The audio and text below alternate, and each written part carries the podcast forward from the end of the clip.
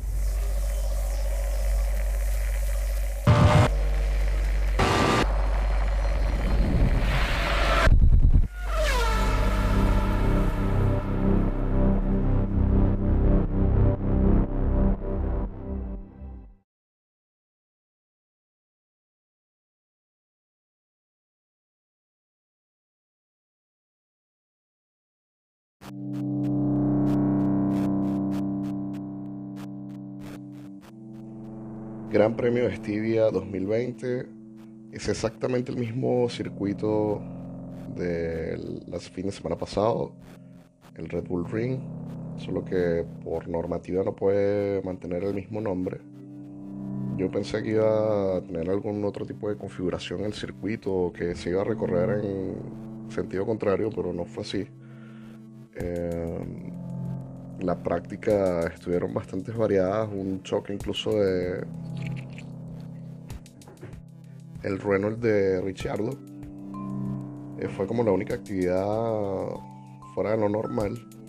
Eh, y bueno, tuvimos la introducción este fin de semana con la quali 3, 2 y 1, donde tuvimos la sorpresa de quedarnos fuera con el Racing Point de Sergio Pérez en la Q3 me llama la atención que dio solo dos giros en el circuito, por ende se quedó con prácticamente un tiempo. No sé si es que tiene algún tipo de falla o está cuidando algo para la carrera. Eh, hay que resaltar también el gran trabajo, muy buen trabajo de George Russell de Williams, quien llevó el vehículo a la Q2, terminando decimosegundo precisamente al final de esa Q2 tuvimos una batalla entre Ferrari, entre Vettel y Leclerc, quedando Leclerc fuera y Vettel colándose en la Q1. Y bueno, ya por último tenemos a un Norris que clasificó sexto, pero tiene una penalización. Esteban Ocon metió el Renault en el quinto lugar. Bottas sorprendentemente quedó en el cuarto.